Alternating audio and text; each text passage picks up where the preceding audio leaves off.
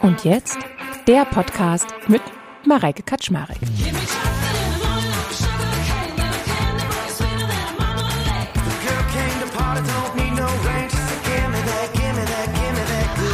Es braucht eine gehörige Portion Stärke zu sagen, nein, das möchte ich so nicht. Und mittlerweile bewundere ich das eher, wenn jemand das so klar und deutlich äußern kann.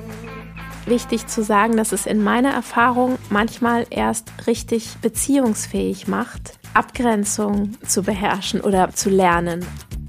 Was für alle Hörer und Hörerinnen sicherlich am spannendsten ist, ist die Frage, wie kann ich denn Abgrenzung lernen? Und hier ist es vor allem ganz wichtig, horcht erstmal am Anfang in euch hinein.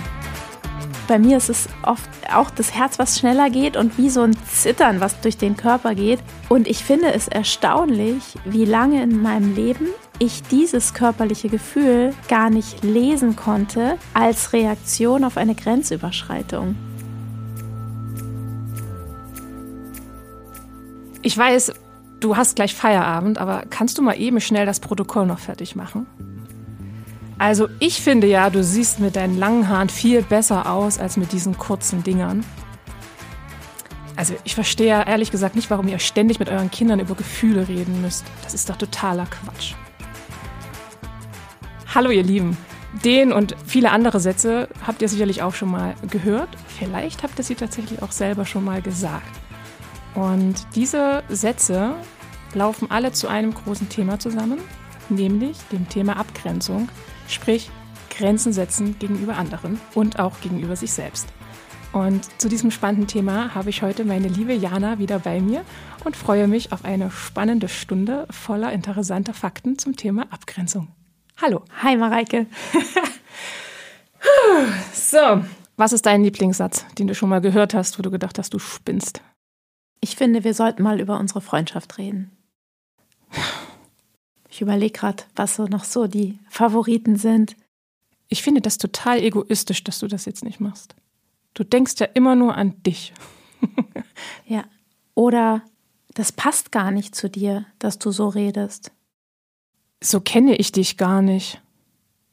Das sind ganz schön viele Sätze, wenn man mal so konkret drüber nachdenkt. Ja, und ich finde, dass man in der Art der Formulierung wenn man sensibel ist, merkt man schon, dass da irgendwas nicht stimmt. Ja, also in den meisten Fällen, wenn man so einen Satz gesagt bekommt, bei mir ist das zumindest so und es wird bestimmt bei dir auch sein und bei anderen auch, es zieht sich irgendwas im Magen zusammen. Man merkt gleich, wie sich so die Nackenhaare aufstellen und wie man so das Gefühl hat, oh, das gefällt mir jetzt gerade nicht. Der Puls beschleunigt sich, manchmal merkt man so, wie die Hitze in die Wangen steigt und man spürt regelrecht körperlich, okay, da ist gerade jemand zu weit gegangen und zu tief in meinen Bereich eingedrungen, oder?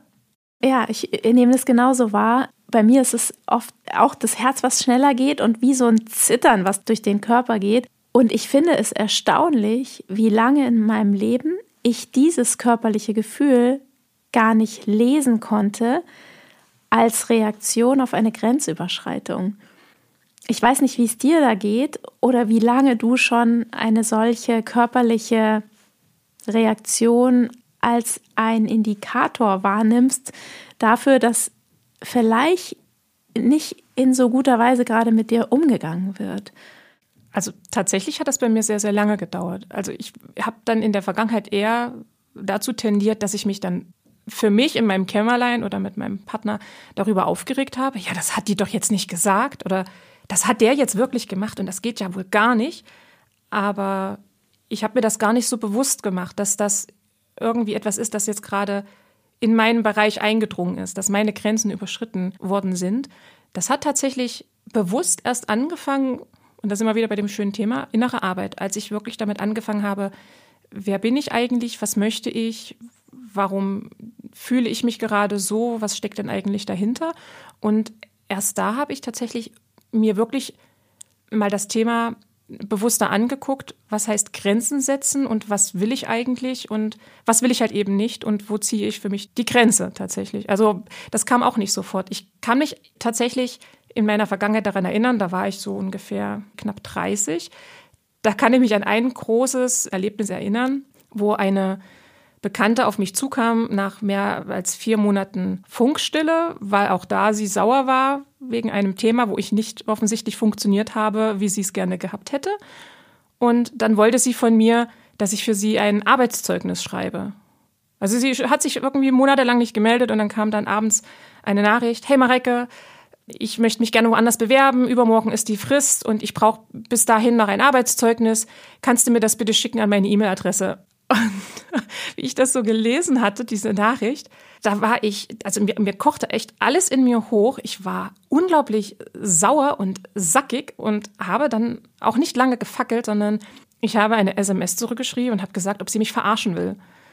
Dass sie meint, sich monatelang nicht melden zu müssen und damals das Thema versucht, was sie damals schon so geärgert hat, weswegen ja die Funkstille kam, haben wir versucht zu klären und dann war Funkstille und dann meint sie nach vier Monaten, mir mehr oder weniger eine Anweisung zu geben, dass ich innerhalb von 24 Stunden da ein Dokument aufsetzen soll, ob es ihr noch ganz gut ginge. Und ja, jetzt könnte man sagen, Mareike, das hättest du aber diplomatischer klären können. Aber ich möchte damit eigentlich einfach nur sagen, da habe ich wirklich das erste Mal gemerkt, ey, so nicht weiter, ich lasse mich doch jetzt hier nicht irgendwie vor den Karren spannen. Das war für mich so tatsächlich das erste Mal, dass ich gefühlt auch so die Ellenbogen ausgefahren habe. Ja, das ist lustig, dass du das so beschreibst. Ich finde es so interessant, also wie lange man in seinem Leben bereit ist, über solche Situationen hinwegzugehen und vielleicht sogar wirklich dann in dem Sinne zu agieren, wie es von einem erwartet wird in dem Moment. Und wie das eigentlich, weil das habe ich gerade so aus deinen Worten rausgehört, ein positives Erlebnis ist, zu sagen, Stopp, irgendwie funktioniert das so für mich nicht. Und natürlich gibt es dann Arten und Arten, das zu kommunizieren. Und es ist ja so oft so, wenn wir mit was anfangen, nach langer Zeit, dann hat man halt auch schon ganz viel Sachen verschleppt und dann kommt es erstmal nicht so gerade raus oder zu heftig, zu doll. Aber es bewegt sich was und das finde ich so wichtig. Und dann kann man langsam lernen, das ein bisschen feiner und gelassener zu formulieren. Das glaube ich tatsächlich auch. Also ich bin auch mittlerweile so, dass ich sehr impulsiv mehr oder weniger raushaue, was mich bewegt. Aber immerhin mache ich das und dann sortiere ich. Und natürlich bin ich jetzt nicht immer in dieser impulsiven Art und Weise. Ich habe mittlerweile für mich auch schon ganz gut gelernt, wie ich sozusagen erstmal mich zurücknehme, tief durchatme, vielleicht ein, zwei Tage vergehen lasse und dann reagiere. Aber immerhin ändert sich was. Dann lieber sofort rausplauzen, was nervt mich jetzt an dieser gesamten Art und Weise. Und dann kann man es sortieren, als dass man es einfach zurückhält oder indem man einfach dann seinen Ärger ja, hinunterschluckt und sagt, ja, okay, dann, dann schreibe ich dir in 24 Stunden ein zweiseitiges Arbeitszeugnis. Natürlich gerne. Und dann kannst du wieder vier Monate lang dich nicht mehr melden. Gern geschehen. Also von daher. Aber ich finde ja auch, bevor wir jetzt weitersprechen in diesem ganzen Thema Abgrenzung, finde ich es ja auch mal total interessant zu gucken, wie definiert sich denn eigentlich Abgrenzung? Ich hatte mir tatsächlich nie darüber Gedanken gemacht, was genau dahinter steckt. Also natürlich das Wort Grenze steckt dahinter, das Wort Schranke steckt dahinter oder auch Begrenzung, ja. Und wenn man jetzt mal in das Verb guckt, sich abgrenzen, dann kann man auch sagen, sich lösen, sich lossagen von etwas oder auch von jemandem, ja, sich distanzieren mit jemandem oder mit etwas nicht mehr etwas zu tun haben wollen oder ja, sich von jemandem oder etwas trennen wollen. Also das sind so diese klassischen Definitionen jetzt. Ich habe tatsächlich in meiner Vorbereitung mal im Duden nachgeguckt, wie das dort eigentlich definiert wird. Und ja, also alles in allem bedeutet Abgrenzung, ich definiere meine Grenzen und bestimme, wie weit jemand oder wie weit ich gehen möchte, dass es für mich noch gut ist.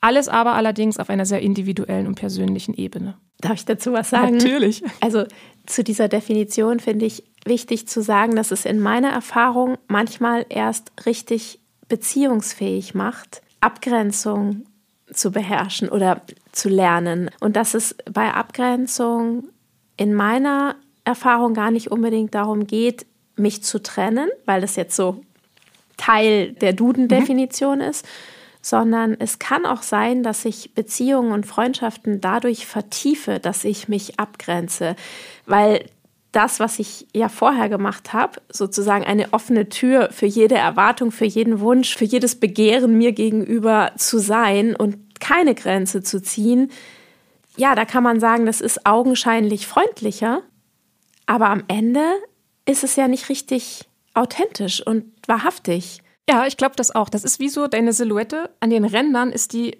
verwaschen. Sie ist nicht klar umrissen und dein Gegenüber weiß auch nicht, wer ist denn eigentlich jetzt Jana? Was möchte sie? Was ist ihr wichtig? Was sind ihre Werte?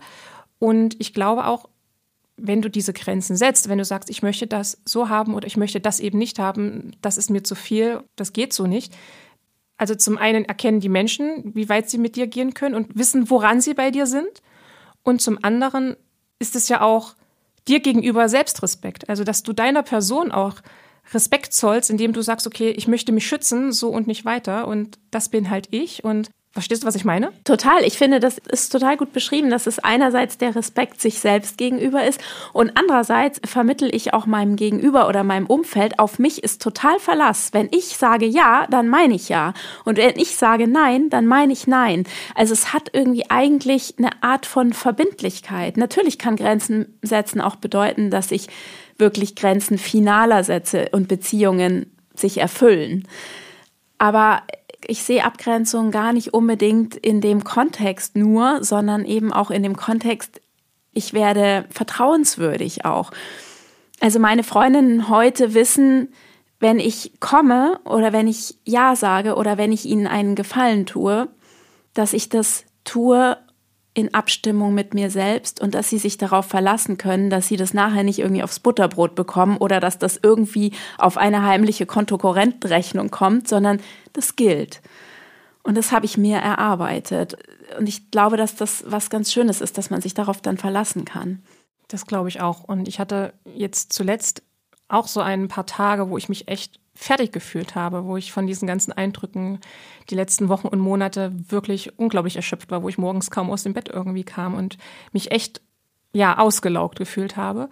Und ich habe es tatsächlich nicht geschafft, einer sehr guten Freundin zu antworten, mit der ich gefühlt jeden Tag telefoniere, wenn nicht sogar mehrmals. Und genau weil ich dann eben nicht reagieren konnte, wusste sie sofort, okay, da ist halt auch wirklich was im Argen sie hat dann auch gemerkt, okay, die Grenze Marek ist gerade erreicht, sie ist erschöpft, sie, da ist wirklich irgendwas und sie kann nicht weiter.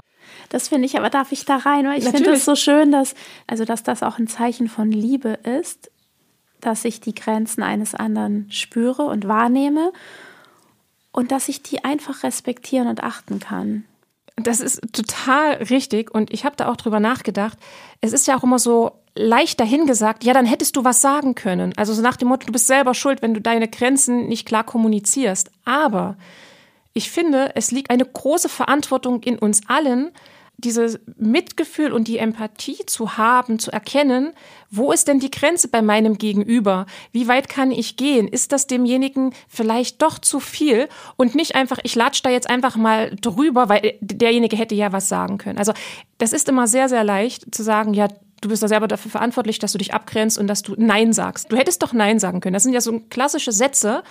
Aber wie gesagt, es ist ein Zusammenspiel von allem. Und da hängt jeder mit drin. Und ich kann nicht einfach drüber hinwegtrampeln und zu dir, Jana, sagen, nee, Jana, du schreibst jetzt das Protokoll und du machst jetzt bitte das und das. Ja, du hättest doch aber Nein sagen können. Wenn ich doch aber ein Stück weit ein menschliches Empfinden habe, ob es dir gerade zu viel ist oder nicht. Das finde ich gut, dass du das so reinnimmst als Aspekt, dass Grenzen setzen keine Einbahnstraße ist. Und es ist nicht nur meine Aufgabe, das für mich zu tun. Es ist natürlich im Sinne der Selbstverantwortung erstmal natürlich meine Aufgabe. Aber in guten, finde ich, erfüllten oder gelingenden Beziehungen ist es auch so, dass mein Gegenüber das erkennt und wahrnimmt und vielleicht je besser er mich kennt, auch weiß, dass ich mir vielleicht genau damit auch schwer tue und das noch mit ins Kalkül nimmt, das finde ich irgendwie wirklich eine wunderschöne Vorstellung. Und das sind wir tatsächlich auch bei dem Thema, warum Abgrenzung eigentlich so schwer fällt. Weil, und das beginnt ja schon relativ früh, Grenzen setzen oder die Fähigkeit dazu ist ja auch so ein bisschen das Thema der Gesellschaft und der Erziehung. Und als Kinder bekommen ja ja auch gesagt, sei lieb und nett, sei hilfsbereit. Den Jungs wird gesagt, sei mutig, sei stark, sei irgendwie was. Und wenn sie dann aufbegehren, dann sind sie halt zu aufmüpfig, dann sind sie äh, unerzogen, dann sind sie aggressiv. Also dann sind sie nicht in Ordnung, wenn sie nicht stark und energetisch sind und mutig und wie auch immer, wenn man nicht ins Bild passen. Bei den Mädchen ist es letztendlich ja auch so. Als Mädchen bekommt man dann gesagt, bevor es in die Schule geht, und sei lieb und nett, sei höflich, halte dich zurück, Bestes Beispiel auch, das habe ich letztens gehört, da dachte ich mir auch, das ist so, war nie darüber nachgedacht, dass in der Schulzeit, das war bei mir damals so, und ähm, mit einer Freundin habe ich dazu auch gesprochen, dass die Mädchen ganz häufig neben die wilden Jungs gesetzt wurden, weil die wilden Jungs ja ein bisschen Ruhe brauchten und die Mädchen dafür sorgen sollten. Also wurde letztendlich dieses Problem der Wildheit der Jungs zum Problem der Mädchen. Absurd und dahin delegiert. Und dahin und delegiert. viel zu eine große Aufgabe für ja. so ein Kind. Ja. ja, natürlich. Und wenn dann die Jungs nicht ruhiger wurden, dann zack, haben die Mädchen sich ja entsprechend dafür geschämt, dass sie es nicht geschafft haben, diese Ruhe reinzubringen. So, aber was ich damit sagen möchte, ist, dass es vor allem auch wirklich ein Thema der Erziehung ist und auch der Gesellschaft. Und wenn man auch ständig gesagt bekommt, wie man zu sein hat und dass es nicht in Ordnung ist, wenn dann ein Mädchen auch mal frech ist und wild herumtobt oder auch ein Junge mal anfängt zu weinen und gesagt bekommt, ja, jetzt reiß dich doch mal zusammen, ey, es weinen doch aber nur Mädchen. Also wenn du auch ständig gesagt bekommst, es ist nicht in Ordnung, so zu sein, wie du bist und dich abzugrenzen und deinem Körper und deinem Wesen eine Form zu geben, und dann sollst du das plötzlich als Erwachsener tun, das kann doch gar nicht funktionieren. Also das musst du ja dann auch erst mal lernen für dich.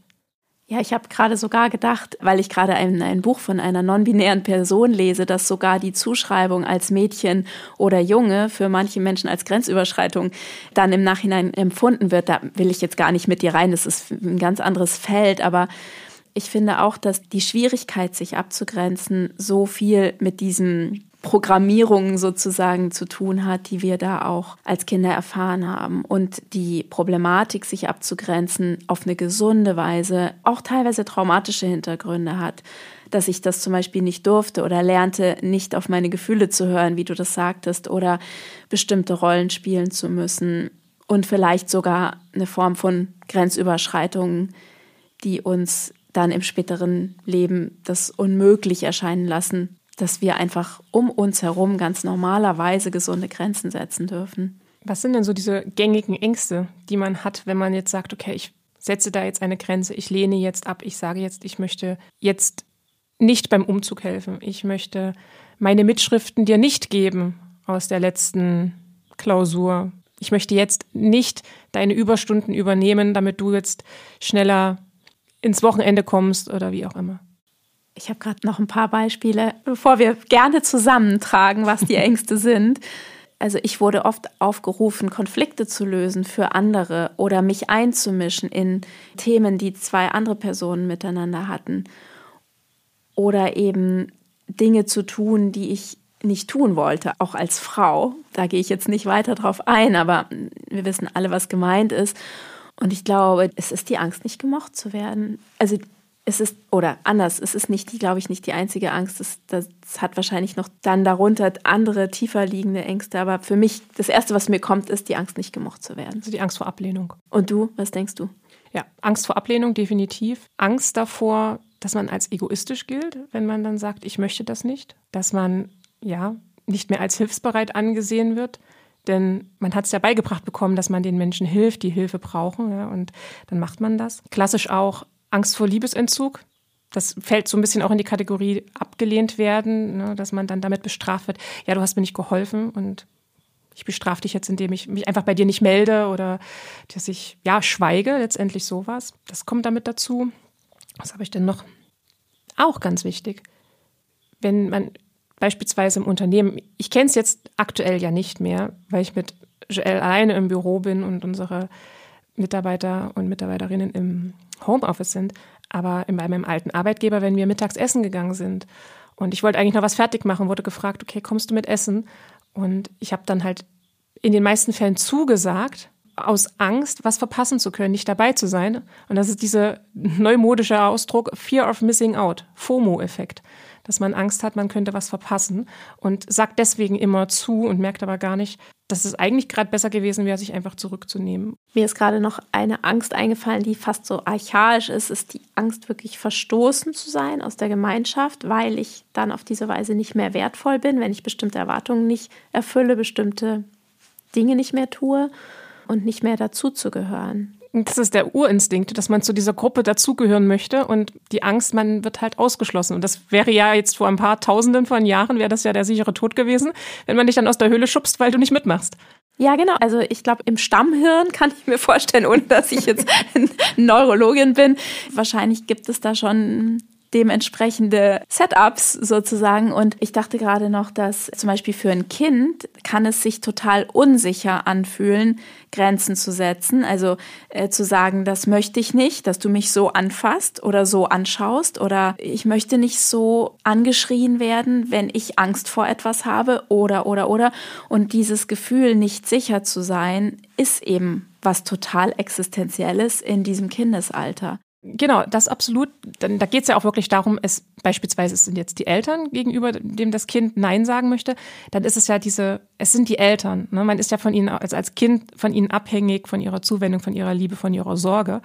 Und gleichzeitig aber auch zum Beispiel gegenüber von Lehrern oder Lehrerinnen, Erzieher, Erzieherinnen. Beispiel, am Freitag hatte meine Tochter Schwimmunterricht und sie hatte morgens gesagt, sie hat Angst davor, dass sie ins tiefe Wasser soll ich sage so, dann, dann, dann sagst du nein. Ja, aber die sagen dann, ich soll. Ich sage so, du kannst nein sagen. Wenn du das nicht möchtest, dann sage nein. Aber das sind doch die Lehrer. Und dann meinte ich, das ist doch völlig egal. Du möchtest es nicht, du hast Angst, das ist in Ordnung, da warnt dich dein Körper, dass das gerade zu viel ist und dann gibt dir diese Zeit und dann sagst du bitte nein. Das hat mich schon tatsächlich erschrocken. Das ist doch aber der Lehrer, ja, das ist ja völlig wurscht.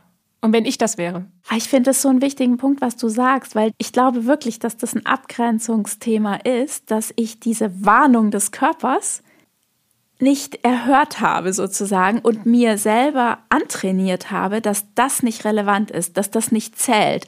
Und das habe ich wirklich, obwohl ich irgendwie mich damit schon eine ganze Weile befasse, habe ich das Gefühl, dass ich jetzt erst wirklich immer schneller und besser erkenne, wo eigentlich diese körperlichen Warnungen sind und das dann auslesen zu lernen.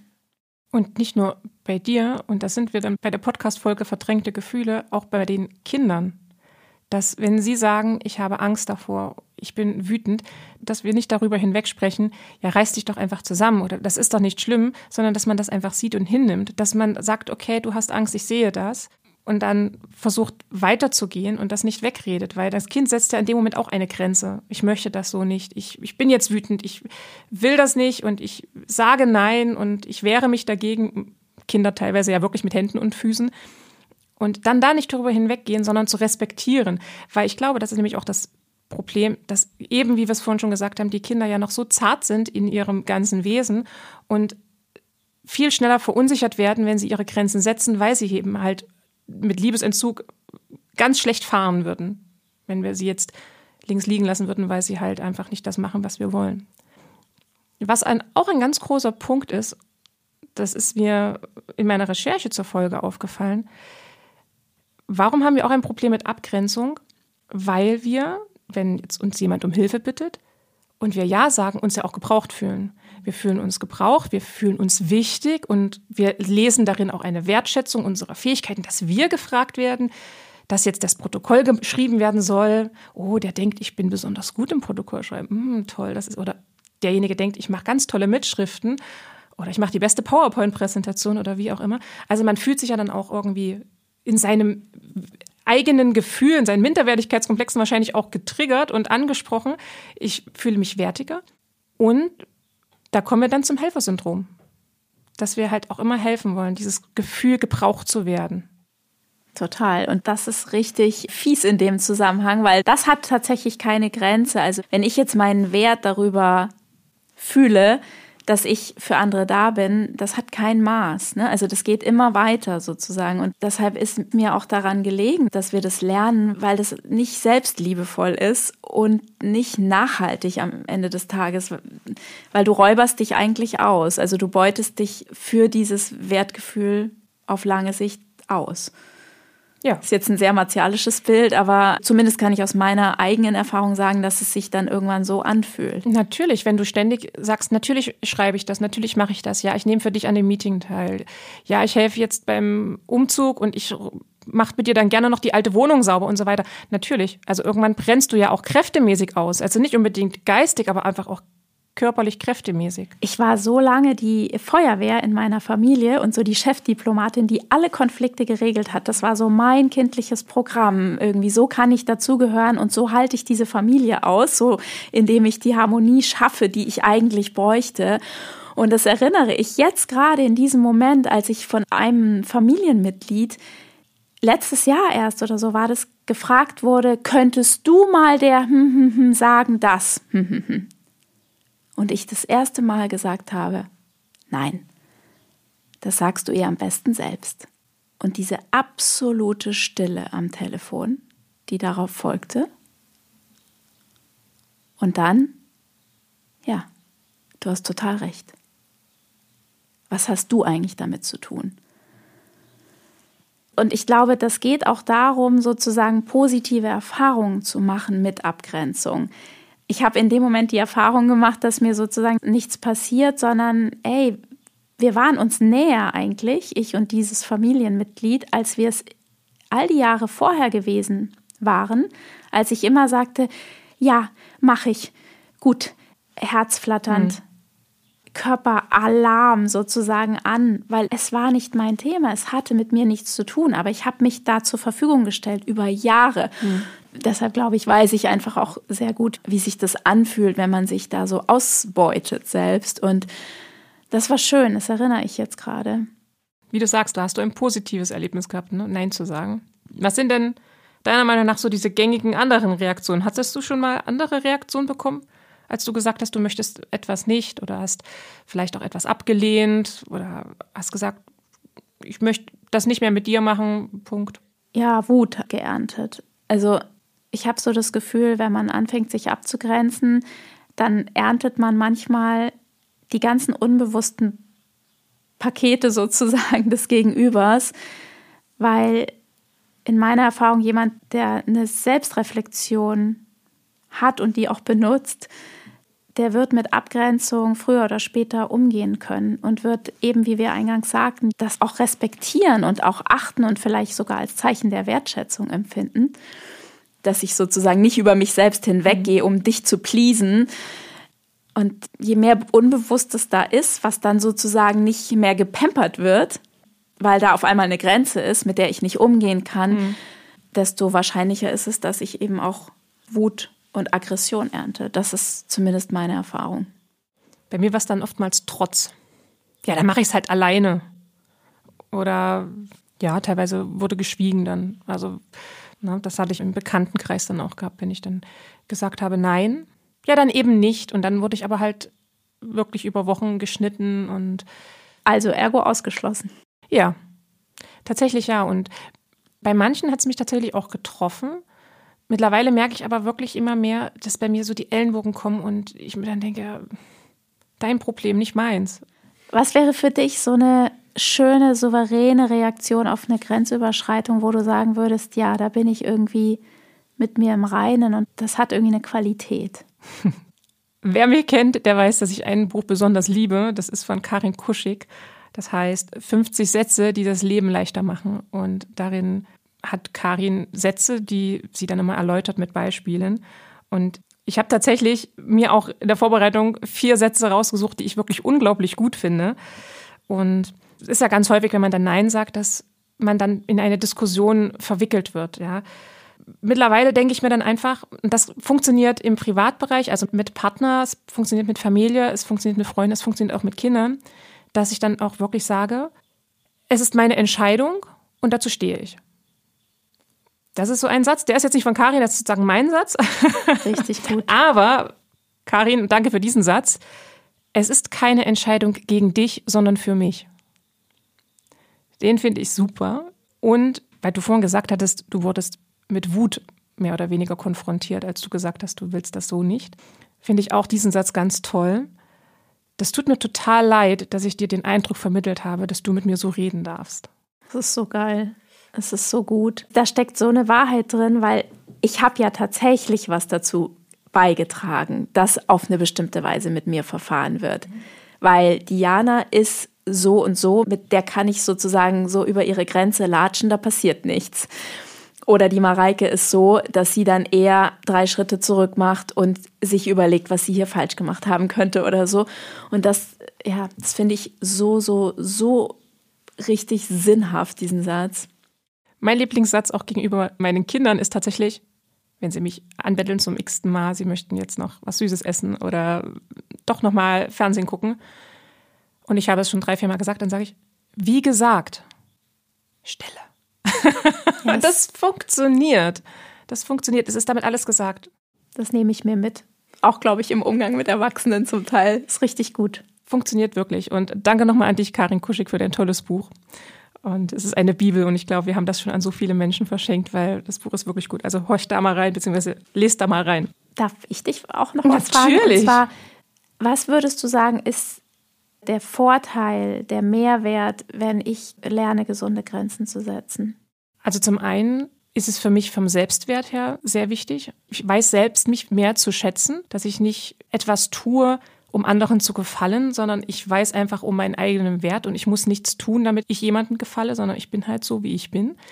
Das ist aber auch was, das ich mir ständig auch immer wieder sagen muss. Alles, was wir hier sagen, das ist nicht, dass das bei mir verinnerlicht ist. Und bei dir, du nix gerade, wahrscheinlich auch nicht, sondern es das ist in the making sozusagen, ja. Genau, und das ist, glaube ich, ein ständiger Prozess. Das ist nicht so schnipp und jetzt weiß ich genau, was Abgrenzung ist und fühle das auch durch und durch und bin da Bauch rein und Schultern zurück und so ist es, sondern das sind immer wieder mal leise Stimmen. Aber wenn ich mal wirklich so ein Thema habe, wo ich merke, das ist mir zu viel, das möchte ich so nicht. Nee, ich möchte jetzt da nicht hin. Ich möchte jetzt nicht dieses Meeting machen und dann die Präsentation dazu schreiben oder ich möchte jetzt nicht am Elternabend zum x-ten Mal teilnehmen und dann dort das Protokoll verfassen. Und ich sage dann nein, dann fühle ich mich ganz einfach auch stolz. Dann merke ich, okay, Mareike, du hast dich gerade eingesetzt für das, was du wirklich möchtest und bist nicht diesem Wunsch nachgekommen, People-Pleaser zu sein und allen was recht zu machen. Und das ist die Mareike, auf die kann man zählen. Ja, man kann auf mich zählen, auch wenn ich Nein sage. Das ist das eine. Das ist so schön. Und du kannst auf dich zählen, wenn du Nein sagst, weil du kannst auf dich zählen, dass du dein Bedürfnis achtest. Ja, und das zweite ist, ich verbiege mich nicht. Also das ist letztendlich, wenn ich überall dann immer Ja sage und ich mache das jetzt, um allen zu gefallen und ich krieg WhatsApp-Nachrichten, wo hier was gefragt wird und da was gefragt wird und ich dann auch jedem sofort antworte, weil ja Mareike immer schnell antwortet. Also ich verbiege mich ja damit auch. Ich gebe meine Zeit in andere Dinge rein und vergesse dafür Dinge, die mir wichtig sind im Hintergrund oder die ich vielleicht auf dem Schreibtisch liegen habe oder Zeit, die ich mit meinen Kindern verbringen möchte oder mit meinem Mann, anstelle von, ich sitze jetzt bei WhatsApp und schreibe dann und bin wieder die Kummertante für alle möglichen Leute. Ich mache das gern, aber ich merke mittlerweile, ich verbiege mich manchmal zu häufig. Und dann nehme ich mich einfach zurück und warte. Also ich versuche dann diesem Impuls, ich möchte jetzt helfen, nicht nachzugeben. Und das Dritte, und das ist, glaube ich, mit das Wichtigste, ich renne nicht in so eine Erschöpfung rein, in so eine körperliche und auch mentale Erschöpfung, weil, und das kennst du ganz bestimmt auch, und das kennen ganz viele bestimmt, es gibt Menschen und Situationen, die uns unglaublich Energie ziehen. Man hat den Eindruck, es wird alles auf dir abgeladen oder es wird von dir gezogen negative Empfindungen, wie auch immer. Und danach, die Person geht dann fröhlichen, also hoch erhobten Hauptes und hüpft glücklich über die Wiese und ist wieder völlig bei sich. Aufgeladen. Aufgeladen, ja. Und deine Batterie ist wahrscheinlich so gen zwei Prozent und du hast dann das Gefühl, du brauchst gerade mal eine positive Dusche, um alles wieder abzuspülen. Das bedeutet nicht, dass ich mich rausnehme und für meine Freunde nicht da bin. Das hat nichts damit zu tun. Aber ich merke ganz einfach, es ist wichtig, dass ich für mich auch sage, ich möchte das jetzt gerade nicht und reagiere nicht sofort und stehe nicht sofort für jeden mit offener Tür zur Verfügung. Ja, ich glaube auch Menschen, die Probleme haben, sich abzugrenzen oder gesunde Grenzen zu setzen, die sind in der Regel Menschen, wenn die nur noch 50 Prozent machen, von mhm. dem, was sie ehemals gemacht haben, ist es noch so üppig. Also so würde ich das einschätzen, weil du sagst, es geht ja nicht darum, dass ich auf einmal nichts mehr für andere tue oder dass ich auf einmal so einen Ego-Trip fahre. Aber im Grunde ist es ja egoistischer, finde ich, wie du sagst, gar nicht wahrhaftig es vom Herzen her zu tun oder vom Herzen her irgendwo zu sein oder vom Herzen her eine Tätigkeit zu übernehmen, sondern aus diesem Gefühl, ich ziehe mir da Selbstwert, eigentlich ist es ja viel schöner auch für den anderen oder für die anderen, wenn das aus der Fülle kommt, weil ich auf mich geachtet habe, weil ich eben diese Grenzen gesetzt habe. Und weil du sagst Erschöpfung, ich war alle drei Wochen krank bis vor ein paar Jahren. Mhm weil ich sozusagen das gar nicht ausgehalten habe, dieses Pensum, was ich eben auf mich genommen habe, dadurch, dass ich keine Grenzen gesetzt habe. War das bei dir im beruflichen vor allem ein Thema oder vor allem im privaten? In beidem tatsächlich, aber es war der Überhang war im privaten. Bei mir war das tatsächlich im beruflichen. In meinem alten Unternehmen, da war auch mein damaliger Chef ein sehr spezieller Charakter, muss ich sagen, der es durch wenige, teilweise nur Blicke geschafft hat, dass ich mich hundeelend gefühlt habe.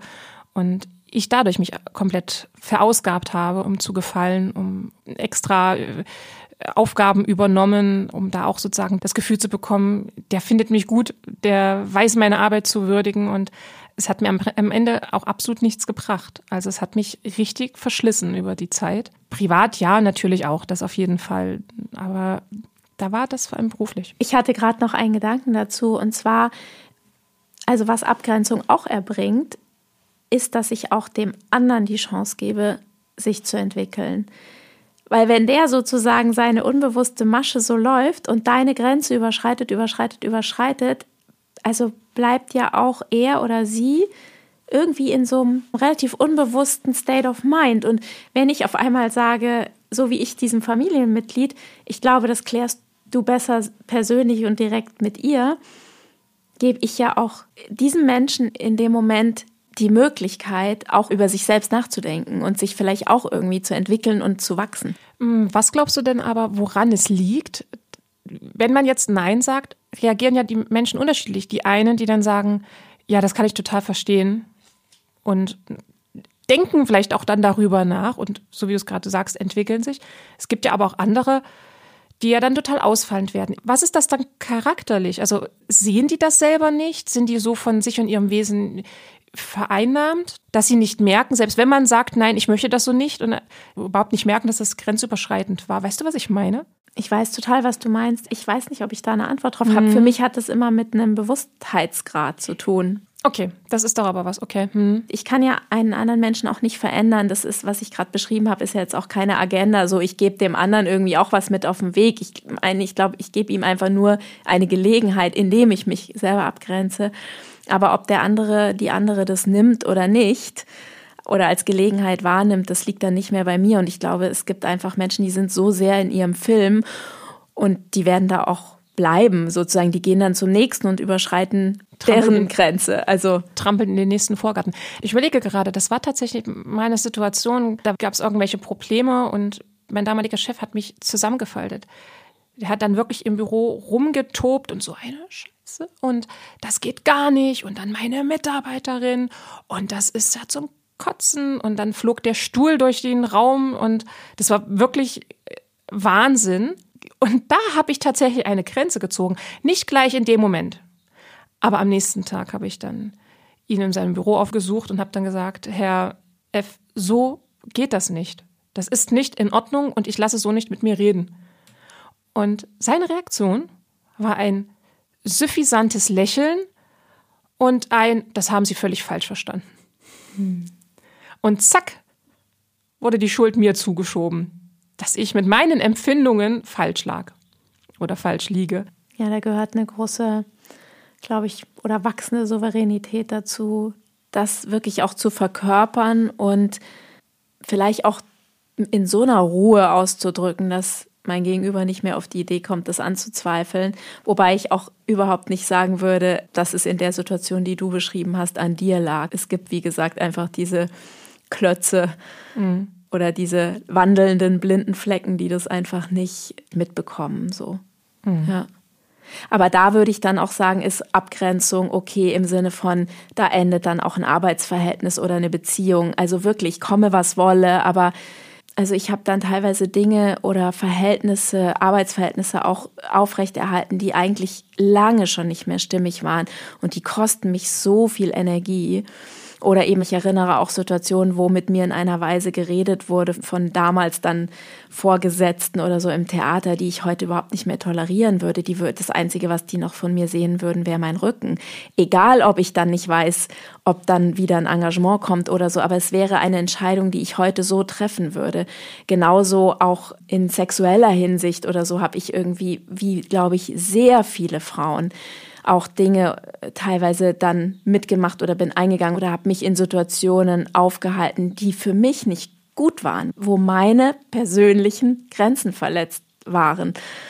Und da habe ich es gar nicht gemerkt, dass ich wusste, ich habe gar keine Idee gehabt, was Abgrenzung sein könnte. Heute gucke ich da drauf und denke, aha, ich war absolut nicht in der Lage, Grenzen zu setzen. Die sind nur verschwommen um mich herum.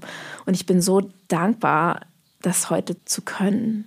Hm. Ja, das ist wieder, wenn du dich deines Selbst bewusst bist, wer du bist, was dich ausmacht, was dir wichtig ist, dann kannst du das viel einfacher auch erkennen und dann auch sagen, nee, so bin ich nicht, das möchte ich doch gar nicht. Genau, und da hast du vorher so im Vorgespräch so einen schönen Punkt gesagt, mit dem die persönlichen Grenzen, was das bedeutet, wörtlich. Ja, genau, diese persönlichen Grenzen, dass das halt was ganz Individuelles ist, das kann mir keiner wegnehmen. Ich kann doch selber auch gar nicht einschätzen, wie es dir geht und es ist ja alles subjektiv. Nur du selbst für dich kannst ja sagen, das möchte ich so und das möchte ich nicht. Und wenn dann jemand zu dir kommt und sagt, ach Jana, jetzt stell dich doch mal nicht so an, das ist doch gar nicht so schlimm. Ja, das kann doch derjenige aber gar nicht beurteilen. Es ist deine persönliche Grenze, dein persönliches Empfinden und Punkt ist. Und ich glaube, wenn wir uns das einfach mal auf der Zunge zergehen lassen, es ist persönlich. Ich glaube, das macht es viel leichter, auch die Grenzen von anderen zu respektieren und sie nicht in Frage zu stellen. Das macht mich richtig glücklich als Gedanke. Nee, wirklich, dass, das, dass ich das bei dir akzeptiere und du bei mir, dass das was Persönliches ist, bedeutet in dem Fall nicht verhandelbar. Und hey, wie krass würde das den Umgang untereinander verändern, wenn wir das als etwas nicht Verhandelbares annehmen? Ja, weil es dann auch so diese vermeintliche Aggression herausnimmt. Ich möchte das so nicht und dein Gegenüber das dann als Angriff sieht. Das kannst du nicht als Angriff sehen, weil es ist persönlich. Genau, weil ich es setze sie für mich. Genau, genau es ist ja. für dich, genau. Und das ist so, wie du entscheidest dich morgens für den roten Pullover. Das ist deine Entscheidung für dich. Dann ist das auch deine Entscheidung für dich, wie weit du gehen möchtest oder nicht. Und dann kann dir keiner aufdrängen, du ziehst aber den Grün an. Und es ist kein Affront an, an eine andere Person. Also ich merke, dass mich das richtig beglückt mhm. als Idee, dass wir so miteinander umgehen, weil das hat für mich was total Liebevolles. Das Ding ist ja aber immer, wenn man eine Grenze setzt und jemand anderes das nicht sieht, dann ist das ja für ihn oder für sie die Empfindung, mir wird eventuell sogar was weggenommen ich komme da plötzlich nicht mehr durch. Da ist wie eine Mauer, da komme ich nicht durch. Da kam ich doch aber bisher immer durch. Mhm. Und dann ist das natürlich, wenn plötzlich jemand merkt, mit Jana kann man so nicht umgehen. Das war doch aber sonst, also du hast dich total verändert und Totschlagargument. Totschlagargument, genau. Und das Gefühl, es wird einem was weggenommen, in seinem Gewohnheitsrecht mit dir so umspringen zu können. Ja, das ist, glaube ich, echt der Deal, den man eben eingeht, wenn man sich bewusst macht, dass wir uns halt ständig verändern, bedeutet auch, dass sich unsere Beziehungen ständig verändern. Und wenn ich da die Angst davor verliere, dann kann ich halt so souverän werden, dir deine Grenze zu lassen, mir meine eigene zu lassen, die Angst zu verlieren immer mehr, dass mir dadurch was weggenommen wird, was abhanden kommt und immer mehr in dieses Vertrauen zu gehen, dass sich das so entwickelt, wie es sich eben entwickelt und dass ich immer damit werde umgehen können. Das ist halt eine andere Haltung. Ja, und das ist auch dieses Gefühl, wenn ich Grenzen setze, wie du es gesagt hast, verändern sich Beziehungen, es verändern sich Verhältnisse, es kann auch das Umfeld verändern, dass du plötzlich mit Menschen, die dich eine ganze Zeit lang begleitet haben, sei es Freunde, sei es Familie, du merkst, man reibt sich aneinander, das passt irgendwie nicht. Entweder man reibt sich aktiv oder du merkst selber einen Widerstand, wenn du mit dieser Person zu tun hast, weil du dich halt durch dieses Grenzen setzen dir einfach nochmal mehr bewusst wirst, was ist mir wichtig, was sind meine Werte und Vorstellungen, welchen Weg möchte ich gehen. Und diese Person, das passt gerade einfach nicht. Und dann geht man halt auseinander. Und ich glaube, das ist aber auch dieser Schmerz, diese Angst vor Veränderung, auch von Beziehungen im freundschaftlichen oder im familiären Verhältnis. Das ist, glaube ich, auch das, wovor wir auch alle Angst haben. Ich finde das so wichtig, was du sagst, weil es bedeutet einfach auch mitunter Schmerz, wenn Freundschaften zum Beispiel enden hm. oder temporär enden ja. oder sich verändern. Ich habe eben heute gelesen, dass sich das wie Liebeskummer anfühlen kann, ganz zu schweigen von romantischen Liebesbeziehungen.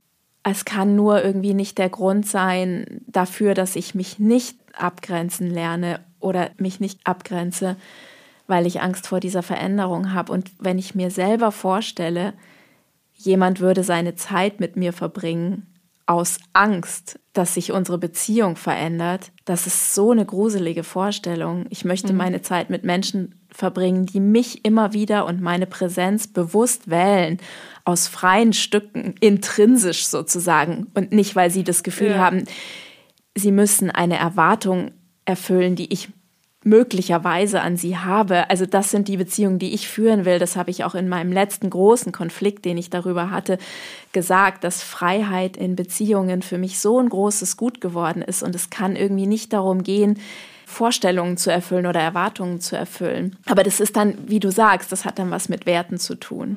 Ich würde so gerne noch ein Beispiel aus meiner Ehe erzählen. Ja, natürlich.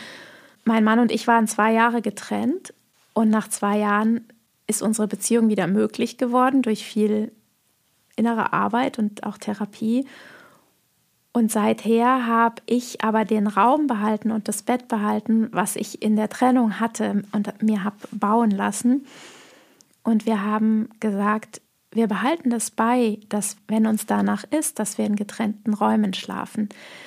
Und das ist so die höchste Kür für mich in meinem persönlichen Leben an Abgrenzung, sagen wir mal, neben der Herkunftsfamilie, wenn da Bedürfnisse entstehen, zu sagen, ich möchte heute alleine schlafen oder es zu akzeptieren, wenn er sagt, ich möchte heute alleine schlafen und wirklich das einmal so auf mich wirken zu lassen, okay, er hat gesagt, er möchte heute alleine schlafen. Das ist keine Verletzung, keine Ablehnung, keine Rejection sozusagen mir gegenüber, sondern es ist sein Wunsch, sein Bedürfnis und ich nehme das jetzt. Und das ist so schön. Das ist bei uns wie so ein, fast wie so, ein, so eine Art seelischer Sport geworden, das durchzulassen ohne Kränkung.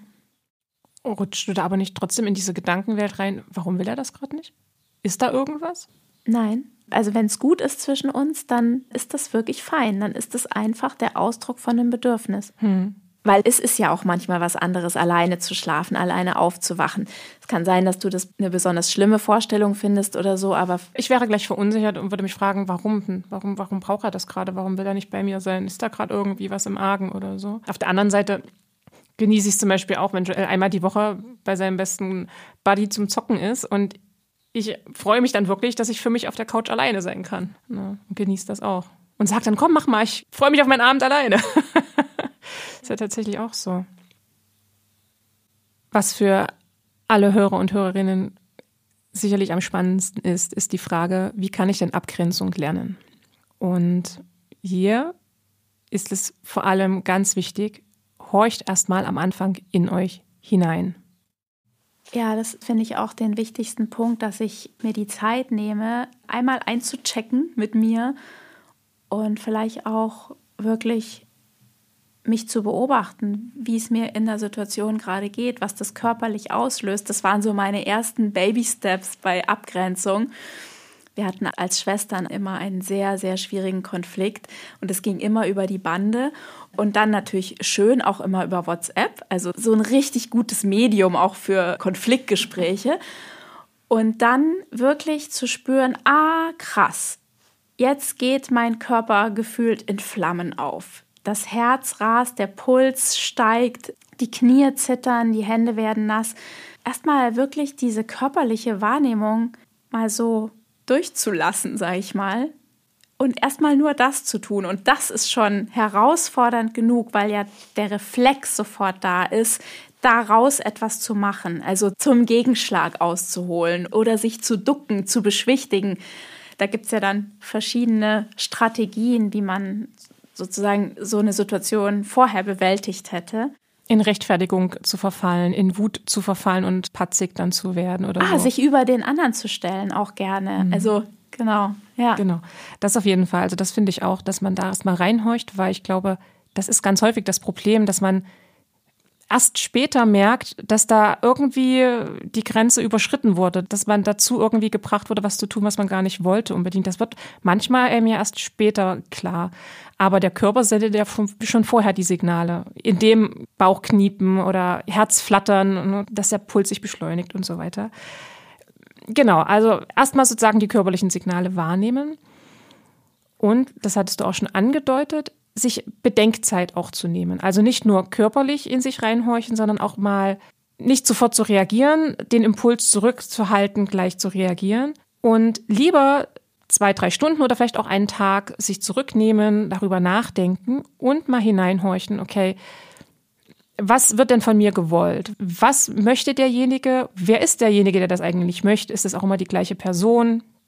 Wie nah steht man sich miteinander? Ist es eine Botschaft oder sind es doppelte Botschaften? Genau. Also, oder dreifache Botschaften? Das finde ich auch interessant. Genau. Also was ist sozusagen eine mögliche Sachebene und was ist der ganze emotionale Apparat darunter. Also was ist die Beziehung? Was ist die Qualität der Beziehung? Was ist hier für ein Status? Äh, begibt sich einer in den Hochstatus? Begebe ich mich in den Tiefstatus oder andersrum? Also es klingt jetzt ja irgendwie so kompliziert, aber ich finde, was ich wollte dich ja? nur bekräftigen, dass es super wichtig ist, nicht unmittelbar auf den Reflex zu reagieren, sondern sich wirklich die Zeit zu nehmen, sich zu sammeln und zu sortieren. Genau. Und dann auch zu gucken, was bedeutet das denn für mich, wenn ich diesem Gefallen nachgebe? Auf was muss ich verzichten? Also wenn ich etwas anderes zusage, dann fällt ja hinten etwas anderes runter, dem ich keine Aufmerksamkeit geben kann. Was ist das? Also welchen in Anführungsstrichen Verlust habe ich denn, wenn ich jetzt jemandem anderen wieder einen Gefallen tue? Und ganz wichtig, verursacht diese Bitte bei mir ein Gefühl von, ich werde unter Druck gesetzt oder sogar erpresst.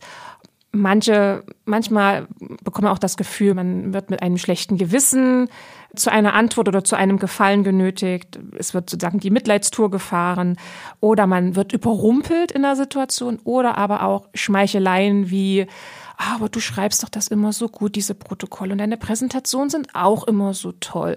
Also ne, auch mal da gucken, werden da bestimmte Punkte bei dir ausgelöst.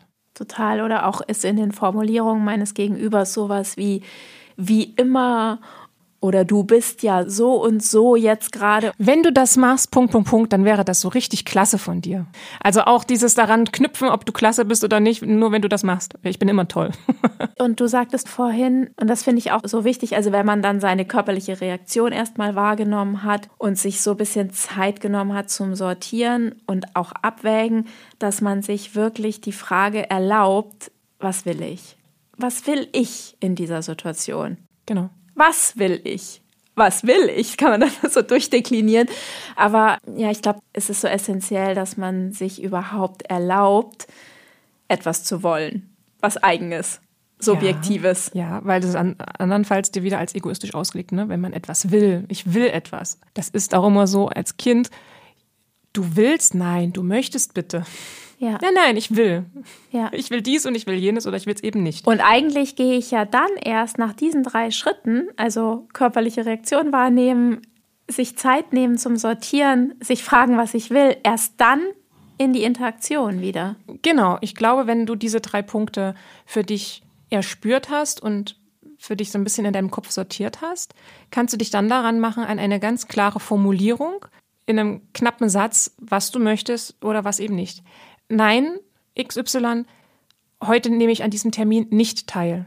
Das musst du übernehmen. Das ist so geil, das ist so Porno, finde genau. ich, und es so klar zu formulieren. Genau, und das ist dann, glaube ich, auch die Schwierigkeit, dass man nicht reinrutscht in, das tut mir total leid, aber ich kann das heute nicht machen, weil ich habe ja noch XYZ zu tun. Also auch gleich wieder in dieses, es tut mir total leid, also in diese Entschuldigungsphrase zu gehen und mit aber zu arbeiten. Ja, aber ich kann das leider nicht aus dem und dem Grund. Oder ganz gefährlich auch Einschränkungen wie, ja, eventuell mache ich das dann später noch. Also genau, wo man sich eigentlich schon wieder den Hinterausgang baut. Genau, oder bitte nicht böse sein. Das, und dann den Satz beginnen. Das, das ist nicht kraftvoll. Ja. Nein, finde ich. Also ich finde das, ich finde das nicht kraftvoll, wenn ich sage, bitte nicht böse sein, aber ich, nein, dann lieber, Jana, das ist keine Entscheidung gegen dich, sondern für mich. Ich schaffe heute unser Meeting nicht. Ich schaffe es heute nicht oder es ist eine Entscheidung für mich. Ich schaffe es heute Abend zum Essen nicht mit dir, auch wenn wir verabredet waren. Lass uns einen Termin finden. Also gestern hatte ich eine Situation, da war eine Freundin plötzlich gereizt, weil wir zwei unterschiedliche Vorstellungen von der Verabredung hatten, die wir beide hatten. Und dann habe ich gemerkt, wie diese Wut aufwallt und auch das Bedürfnis, sich zu rechtfertigen, dass ich das anders verstanden hatte als sie. Und dann habe ich gesagt, einfach nur, das ist ein Missverständnis zwischen uns gewesen. Und damit konnten wir beide so gut umgehen. Es war einfach ein Missverständnis zwischen uns. Mhm. Oder auch zu was ich übergegangen bin, ist, dass ich sage nicht, ich muss noch arbeiten, sondern ich möchte heute noch was arbeiten. Und deshalb verabrede ich mich heute Abend nicht mehr. Es hat so eine andere Qualität, weil ich das sozusagen nicht outsource, den Grund, dass ich lieber zu Hause bleibe, hm. sondern ich nehme den an mich. Und das ist irgendwie eine andere Sache. Da muss ich gerade schmunzeln und denke gerade an einen Satz von Karin Kuschig aus ihrem Buch. Leute, das ist ja keine Werbeveranstaltung. Ich finde dieses Buch nur großartig. Da zitiere ich, Wollen ist wie müssen, nur freiwillig.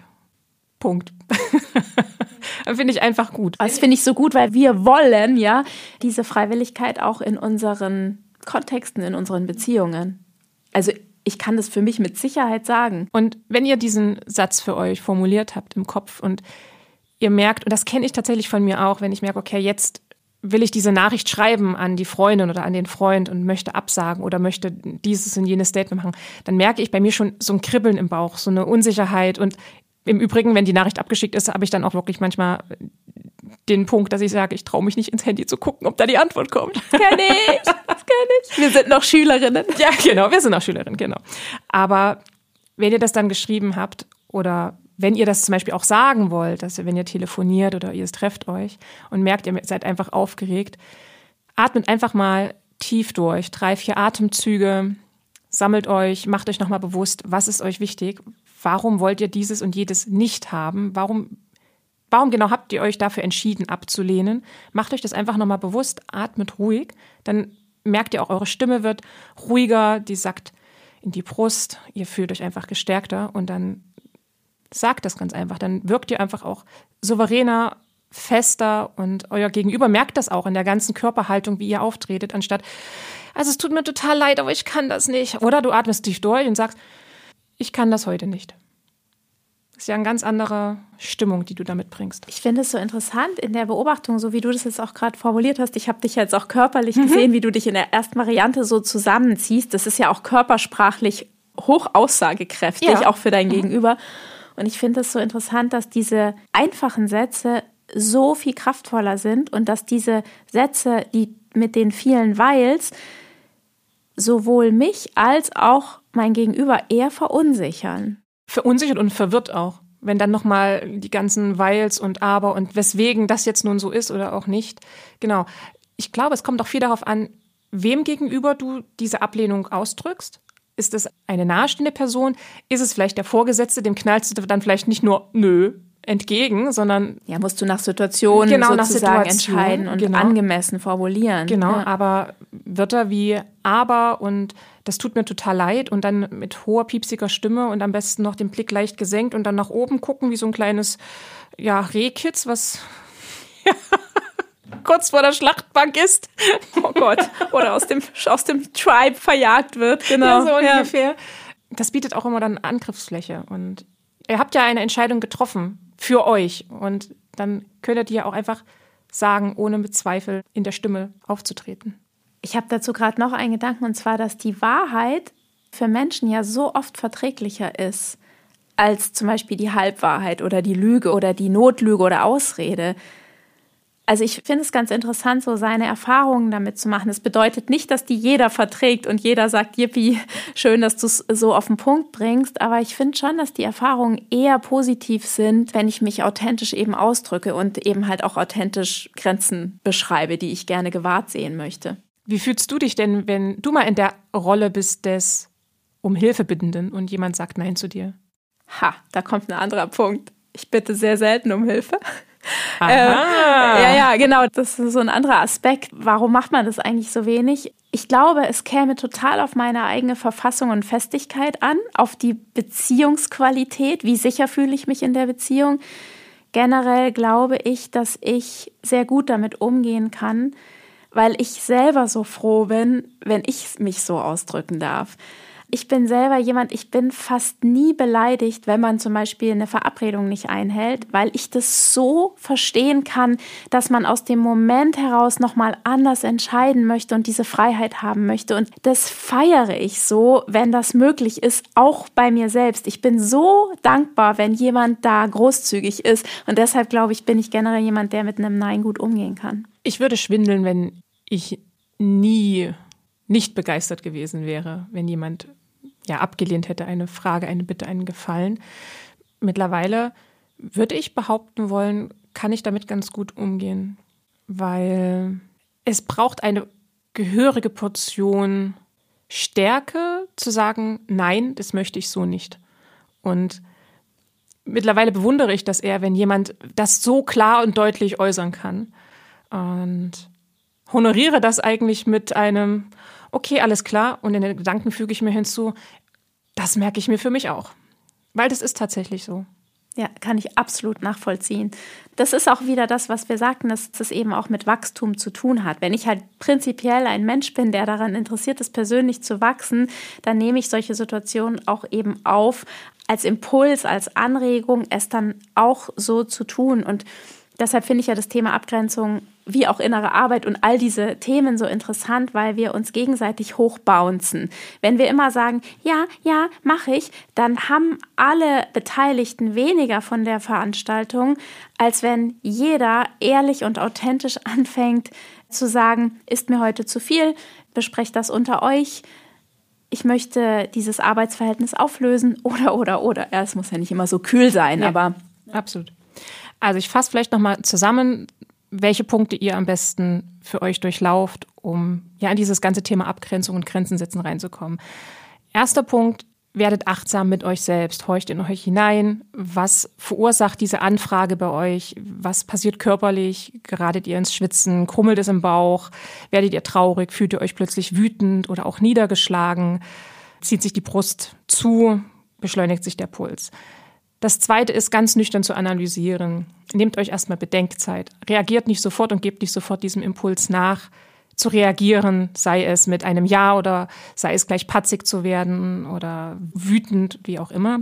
Fragt euch, was sollt ihr tun? Wie viel Zeit würde das Ganze in Anspruch nehmen? Wer fragt euch? Und ist es vielleicht immer die gleiche Person, die euch fragt? Macht euch auch darüber Gedanken, tut ihr diesen Gefallen gerne? Kommt dieser Gefallen des Öfteren schon von dieser Person? Werden bestimmte Punkte bei euch angesprochen. Zum Beispiel, ihr fühlt euch überrumpelt. Die Frage kommt Richtung Mitleidstour oder auch in Richtung Schmeicheleien, wie, ach, du kannst es doch aber immer so gut. Werden bei euch Schuldgefühle ausgelöst oder fühlt ihr euch plötzlich unter Druck gesetzt? Und überlegt auch, wenn ihr diesem Gefallen nachgebt, was bleibt auf der Strecke? Also was würde hinten runterfallen, wenn ihr euch die Zeit nehmen würdet, um diesem Gefallen nachzukommen? Habt ihr euch darüber Gedanken gemacht? Formuliert einen ganz klaren, knappen Satz. Nein, an diesem Termin nehme ich nicht teil, den übernimmst du. Nein, meine Mitschriften bekommst du nicht. Und verfallt bitte nicht in diese gefährliche Falle mit, bitte seid nicht böse oder es tut mir total leid, aber. Und auch nicht mit, ja, vielleicht mache ich das dann später, ist das okay? Auch kein Fragezeichen am Ende eurer Aussage. Das ist alles Unsicherheit und ihr habt euch doch vorher genau Gedanken gemacht, was wollt ihr, was ist euch wichtig und dazu könnt ihr auch einfach stehen. Und wenn ihr merkt, ihr seid total aufgeregt, bevor ihr dieses Gespräch führt, dieses Telefonat oder auch diese Nachricht schreibt, denn das ist eine völlig normale Reaktion, atmet einfach tief durch. Drei, vier Mal atmet in den Bauch. Dadurch werdet ihr ruhiger, eure Gefühle beruhigen sich allmählich, die Stimme wird gefestigter, souveräner und versucht auch in eure Körperhaltung hineinzuschauen, dass ihr nicht mit hochgezogenen Schultern und mit Blick von unten nach oben dann ein leises Nein quietscht. Punkt. Und ich glaube, wenn man damit vorangeht, ich glaube, da ist man auf dem richtigen Weg. Dass die Reaktionen dann manchmal auch Trotz sind oder Wut, Vorwürfe, ein Du bist ja plötzlich so anders. Damit müsst ihr leider rechnen und das ist tatsächlich nochmal ein schwieriger Weg, da einfach zu sagen, dann ist es so. Und dann könnt ihr immer noch sagen, ich kann verstehen, dass du sauer bist, aber das ist meine Entscheidung. Oder wie Karin Kuschig gesagt hat, es ist keine Entscheidung gegen dich, sondern für mich. Gibt es noch was hinzuzufügen? Vielleicht würde ich noch zwei Gedanken einbringen als absolute Kür der Abgrenzung. Also ist für mich einerseits sich auch teilweise gegen Bilder abzugrenzen, die ich von mir selbst habe, also auch innerlich eine Grenze zu ziehen, wenn ich in so einem inneren destruktiven Monolog bin oder in so einem Ich-Bashing oder auch in so einem Bild festhänge wie das bist du nicht oder so bist du ja gar nicht oder das schaffst du nicht oder so, dass ich auch da die Grenze setze und zu mir selber sage, Moment, stopp, du überschreitest hier irgendwie eine Grenze dir selbst gegenüber. Das ist ein bisschen abstrakt und um die Ecke gedacht, aber ich finde es wirklich hilfreich, weil wir kennen das ja alle, dass auch andere Menschen teilweise etwas in uns hineintragen, wie so ein Bild, was sie von uns haben. Und ich möchte da eigentlich gerne sagen, Moment mal, ich bin dabei, mich zu verändern und zu entwickeln. Ich möchte da nicht festsitzen und festgenagelt werden. Und so kann man das, finde ich, auch mit sich selbst machen. Und was ich bei Abgrenzung wirklich wichtig finde, wenn ich sie auf eine gute, fruchtbare Weise machen will, dass es nicht bedeutet, dass ich einen anderen Menschen verurteile. Also, dass ich das möglichst aus einer liebevollen Haltung, vielleicht auch einer vergebenden Haltung herausmache, auch wenn die Beziehung zum Beispiel oder die Freundschaft oder das Arbeitsverhältnis endet, dass ich sage, ich grenze mich hier ab, das passt für mich nicht mehr, hier sind meine Bedürfnisse nicht gewahrt aus meinen Augen. Es bedeutet aber nicht, dass ich dich jetzt scheiße finden muss oder dass ich dich verurteile oder mich über dich erhebe, sondern ich finde, die absolute Kür ist dann zu sagen, es passt einfach nicht, aber du bist okay und ich bin okay. Und ich glaube, Abgrenzung ist etwas, das ist, glaube ich, auf Lebenszeit, dass man daran arbeitet. Das wird, glaube ich, immer passieren, dass man Situationen hat, in denen man komplett überrumpelt wird, weil jemand mit Wut einem entgegenschlägt. Es geht ja auch nicht immer nur darum, dass man um Gefallen gebeten wird, sondern es geht ja auch viel darum, dass zum Beispiel dann Dinge in Frage gestellt werden, die du tust. Ja, ähm, so wie wir eingangs auch gesagt haben. Ja, ihr redet ständig über die Gefühle mit euren Kindern, das ist ja total nervig. Das ist ja auch was, wo ich mich davon abgrenzen kann. Das finde ich auch gut, dass du es nochmal sagst, dass es nicht nur um Gefallen geht, sondern es kann auch eben sowas sein wie so eine Beurteilung deines Verhaltens. Oder im Vorgespräch haben wir auch so gesagt, dieses manchmal so aus dem Nichts kommende passive Aggressionen oder mhm. sowas, die auf einmal auf deinem Tisch landen. Da überlege ich gerade, ob es eine schlaue Reaktion gibt, genau für sowas. Wenn zum Beispiel gesagt wird, ja, ihr redest ständig über die Gefühle mit deinen Kindern oder wenn du als Veganer dich nicht rechtfertigen sollst oder so. Ob es da irgendeine gute Reaktion gibt, wie ich das aushebel? Ich würde sagen, auf jeden Fall in der Ich-Botschaft und wie du es eigentlich so schön gerade beschrieben hast, in klaren, einfachen Sätzen, die eine gesunde Grenze um meine Werte und meine Haltung herumsetzen, ohne dass ich den anderen herabsetze, sondern einfach sage, ich ernähre mich so. Es ist mir wichtig, Punkt. Vielleicht ist es das einfach. Das ist so gut. Lustig, mein Reflex war gerade schon in die. Ich, ich hab's, hast ja, du es gemerkt? Ich, ich in, die, in, die Erklärung zu ja. gehen, warum ich das Aber so das mache. Und das ist eigentlich schon zu viel des Guten. Da verwässere ich das sozusagen eigentlich schon wieder. Genau, dann gehst du schon wieder in diese Rechtfertigungsschleife und du hast dich nicht zu rechtfertigen für das, was du tust. Du tangierst ja damit keinen. Und ich mache so einen Diskurs auf, den ich ja eigentlich jetzt an der Stelle gar nicht öffnen will. Ich kann ja natürlich an anderen Stellen auch einen Diskurs öffnen, aber ich glaube, bei bestimmten Sachen, die zum Beispiel für mich nicht verhandelbar sind oder die zu meinen Überzeugungen gehören oder momentanen Überzeugungen, da möchte ich ja vielleicht gerade gar nicht ins Gespräch drüber gehen. Und ich finde es so kraftvoll, so wie du es gesagt hast, es ist mir wichtig. Punkt. Und von mir aus kann man ja dann noch anfügen, das muss absolut nicht für dich gelten, es ist meine Entscheidung. Für genau. mich. Das ist sehr gut. Das muss ich mir wirklich merken. Das ist wirklich gut. Das gefällt mir wirklich. Ist doch interessant, dass in dieser Art von Abgrenzung so ein Respekt wohnt, weil ich mich respektiere und dich. Also so in der Art, wie du es jetzt formuliert hast, stelle ich weder den anderen in Frage noch meine eigene Überzeugung und Haltung, sondern ich lasse beides nebeneinander gleichwertig stehen. Ich glaube, das ist wirklich die Kunst. Und nimmst dem anderen den potenziellen Wind aus den Segeln, in eine Debatte mit dir zu gehen. Das ist abschließend, wenn du sagst, es ist mir wichtig, kein Fleisch zu essen. Es ist mir wichtig, mit meinen Kindern über Gefühle zu sprechen. Und damit, das ist eine Aussage, die, finde ich, für normale, empathische, mitfühlende Menschen eine Gültigkeit, ein, eine Gültigkeit hat, die nicht weiter zur Diskussion steht. Ich liebe dieses Thema tatsächlich. Es ist ein riesiges Lernfeld. Ich habe auch das Gefühl, wir könnten da acht Stunden drüber reden, weil es so viele Abstufungen hat und so viele Differenzierungen in verschiedenen Situationen auch. Und es gibt nicht zweimal hintereinander die gleiche Art, dich abzugrenzen. Es ist immer neu. Du musst immer wieder schauen, was jetzt der Situation angemessen ist. Genau, das ist es. Also es gibt, glaube ich, keine allgemeingültige Reaktion und wie es in einem vorgeht, sondern ich glaube, man kann für sich zumindest aber einen Weg finden, relativ zügig sich zu positionieren und zu sagen, das möchte ich und das möchte ich nicht. Jana, ich danke dir für diese wunderschöne Folge. Sie hat mir sehr, sehr viel Spaß gemacht, weil sie so unglaublich facettenreich ist. Und ja, ich danke dir auch. Mir tut es immer leid, dass du mich manchmal so schön fragst und ich dann die Gegenfrage vergessen habe. Egal. Ich freue mich auch. Ich danke dir auch. Ich finde, facettenreich trifft es sehr, sehr gut. Das ist auch was, womit wir nicht fertig werden, im besten Sinne. Und ich danke dir für die Einladung und für dieses Gespräch. Ich freue mich aufs nächste Mal. Tschüss. Das war Und Jetzt der Podcast mit Mareike Kaczmarek. Schön, dass du dabei warst.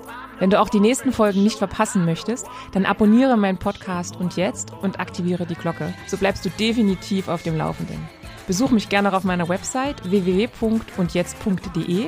Dort kannst du dich auch in meine Newsletter eintragen und erhältst regelmäßig spannende News und Behind-the-Scene-Einblicke zum Podcast. Wenn du Fragen oder Anmerkungen zu und jetzt hast, dann kannst du mir auch gerne eine E-Mail schreiben an hallo@undjetzt.de. Und jetzt bis bald, deine Mareike.